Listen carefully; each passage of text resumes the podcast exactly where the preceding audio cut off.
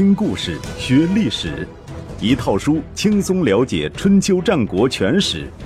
有声书《春秋战国真有趣》，作者龙震，主播刘东，制作中广影音，由独克熊猫君官方出品。第一百九十四集：苏秦游说六国三。张仪出手。合纵破裂，张仪的反击来得很快，而且很准，一拳砸在了合纵联盟中最薄弱的环节。公元前三二八年，秦惠王命张仪和公子华率军围攻魏国濮阳，秦军攻势凌厉，不到半个月便迫使守军投降。但是。如果以为张仪的手段仅限于此，那就大错特错了。濮阳陷落后，这个濮阳是蒲松龄的蒲那个字，不是现在的河南省濮阳。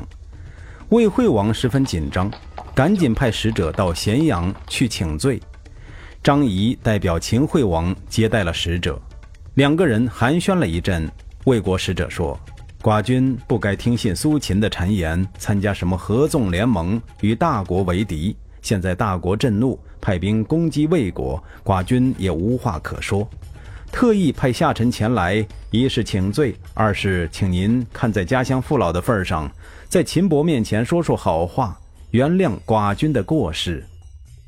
原本以为张仪会推三阻四，没想到张仪很爽快地说：“这事儿包在我身上。”第二天，张仪就进宫向秦惠王汇报。回来之后，对使者说：“我费尽口舌，总算不辱使命，请您回去禀报魏王，就说秦伯已经原谅他的过失，不再追究魏国加入合纵联盟的责任了。”使者大喜过望。张仪接着说：“为了表示亲善友好，秦伯还决定将濮阳还给魏国。另外。”秦伯还准备派公子瑶到魏国当人质，以加强两国之间的信任。公子瑶即嬴瑶，是秦惠王的儿子。使者目瞪口呆，几乎不敢相信自己的耳朵。自古以来，战败者遣子入质乃是常事，战胜者主动遣子入质还是第一遭。秦伯，秦伯果真是这样说的吗？使者结结巴巴地问道：“千真万确。”张仪拍了拍使者的肩膀：“作为魏国人，我能为魏国做的也就这些了。但是我私下请您提醒一下魏王，秦伯对魏国如此宽厚，魏国可不能无所表示。”“那是当然。”使者赶紧点头。下臣回去之后，立即禀报魏王，他自当准备彩礼答谢秦伯。彩礼，张仪愣了一下，随即大笑起来：“哈哈，秦伯怎么可能收魏王的彩礼？这不是让天下人看笑话吗？”那您的意思是，礼尚往来。既然秦伯将濮阳还给了魏国，请魏王把上郡献给秦国吧。”张仪轻描淡写的说：“前面说过，上郡是魏国地名。”魏文侯时期，李悝曾经担任上郡守，其辖境相当于今天陕西洛河以东、黄梁河以北、东北到子长、延安一带，共治十五个县。使者忐忑不安地将张仪的话带给了魏惠王，魏惠王生了一阵子闷气。就在这个时候，秦国大举进攻赵国，打败了赵将赵疵带领的部队。取得蔺和离石两城，合纵联盟的发起人赵肃侯束手无策，联盟各国都噤若寒蝉，早把当时签订盟约时写下的豪言壮语忘得一干二净。梁惠王考虑再三，终于答应了张仪的要求，将上郡拱手献给了秦国，而且表示主动退出合纵联盟，甘当秦国的臣属。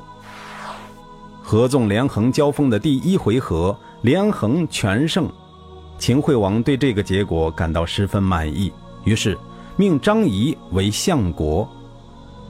秦国的官僚体制里本来是没有相国一职的，大良造就相当于其他国家的相国，但是当时大良造已有公孙衍担任，秦惠王为了平衡关系，特意设置相国一职，与大良造同级。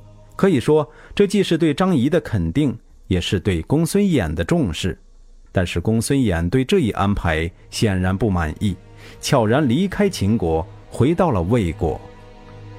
公元前三二七年，张仪劝说秦惠王将交、曲沃以及皮氏一股脑都归还给魏国。魏惠王受宠若惊，对张仪佩服得五体投地，当然，也更加坚定了要当好秦国附庸的决心。公元前三二六年，在张仪的操持下，秦国举行了在龙门的腊祭。所谓腊祭，是冬天庆祝丰收、酬谢鬼神的祭祀，与庄严的庙祭不同。腊祭具有民间狂欢的意味，男女老少不分贵贱都可以参加。活动期间载歌载舞，热闹非凡。龙门在黄河上游。两岸悬崖峭壁对峙，传说为夏禹治水时开凿，是华夏民族传说中的圣地。更重要的是，龙门一带正是秦国新取得的河西上郡之地。秦惠王以国君之尊到龙门参与民间狂欢，是前所未有的事，因此史书记载为出腊，其目的可想而知。张仪所做的这一切，在公元前三二五年收获了结果。这一年四月，魏惠王、韩宣王带领一些小国元首来到咸阳朝觐，共推秦惠王为王。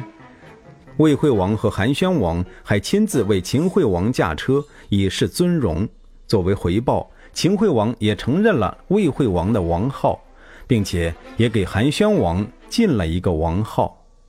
算起来，这已经是魏惠王第三次称王了。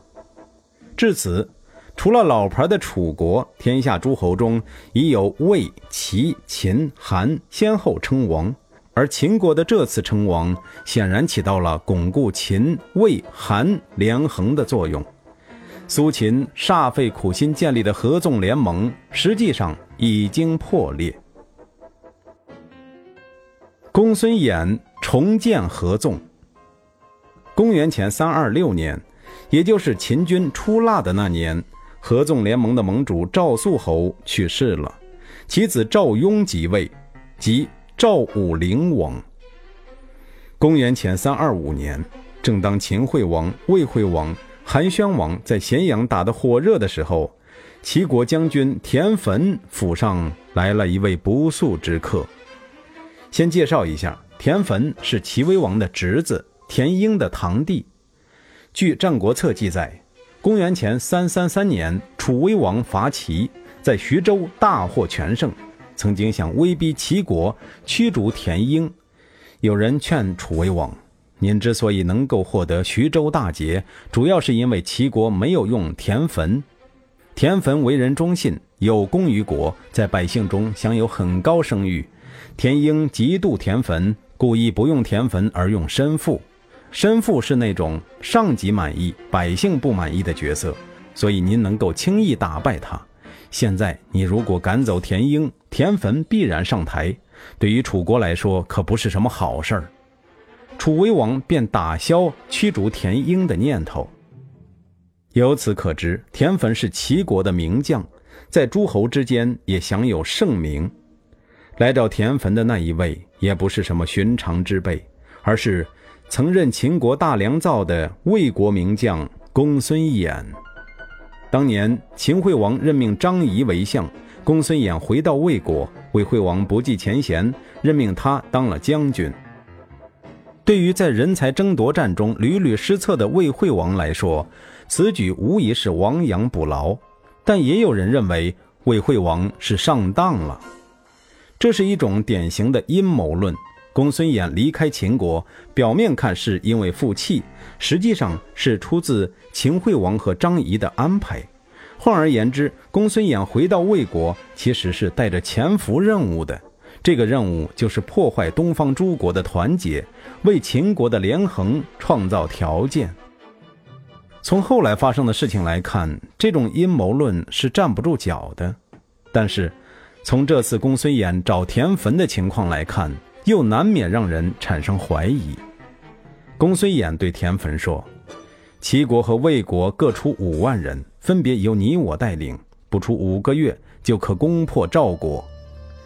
为什么要进攻赵国呢？合纵的关键在于山东诸国团结一致。”连横的要点则在于分化这种团结，让山东诸国发生内斗。齐魏攻赵，不正是秦国乐意看到的吗？田汾是个典型的军人，对政治不感兴趣。他只是站在兵法家的角度，对公孙衍的提议表示疑虑。轻言用兵，国家便容易陷入危险。您把破赵说得如此容易，只怕将引致灾难。《孙子兵法》开篇第一条记载：“兵者，国之大事也，死生之地，存亡之道，不可不察也。”田汾的意思，战争是关系到国家生死存亡的大事，你却如此轻描淡写，一旦将国家拖入战争而不能取胜，国家便危险了，你本人也逃脱不了惩罚。公孙衍不以为然地说：“这就是您的不聪明了。”齐王和魏王本来就不想打仗，咱们如果再把困难说的那么大，他们就更不想打了。这样的话，咱们这些人没有用武之地，只能眼睁睁地看着那些游士说客大行其道，抢走咱们的饭碗。十万人攻赵确实是少了点儿，但只要战端一开，齐王、魏王就会想打赢，又怎么会不派人增援咱们呢？公孙衍的话击中了要害。田汾果然说服齐威王发兵，公孙衍也说服了魏惠王，两人各自率领五万人马讨伐赵国。部队尚未出境，齐威王和魏惠王都意识到自己被绑架了。五万人马投到赵国，几无胜算，而战端已开，岂有不全力以赴之理？于是只好增派大军支援。战争的结果，田汾俘虏赵将韩举。获赵国两城，公孙衍也打败了赵将赵护。对于屡战屡败的魏国来说，这一战无疑大大提高了士气，也提升了公孙衍在魏国的地位。这一战还带来另外一个意料之中的后果：赵武灵王震怒，将苏秦找来，劈头盖脸地批了一顿。这就是你的合纵同盟吗？魏国和韩国早就背叛盟约，投靠了秦国；齐国和魏国还反咬咱们一口，这同盟究竟起到了什么狗屁作用？苏秦无言以对。不久之后，他就离开赵国，去了燕国。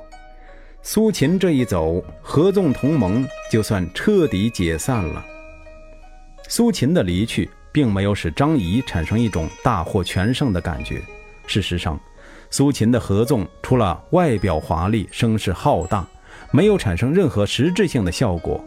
合纵各国从一开始就貌合神离，各怀心思，仿佛就是为了满足一下苏秦的官瘾似的，来了去了，没给世界带来任何改变。真正对秦国构成威胁的是公孙衍。张仪敏锐地意识到，公孙衍连齐攻赵。并非五人贪图功名那么简单，而是有更深层次的政治目的。一方面是对苏秦合纵的否定，另一方面却是为了建立新的合纵，也就是惠师当年提出的联合齐楚共抗秦。一个明显的信号就是，魏惠王派大子魏嗣入质于齐，公子魏高入质于楚。魏、齐、楚三国如果形成合纵，将比苏秦的六国合纵更具实际意义。魏国很有可能借势而起，摆脱秦国的控制。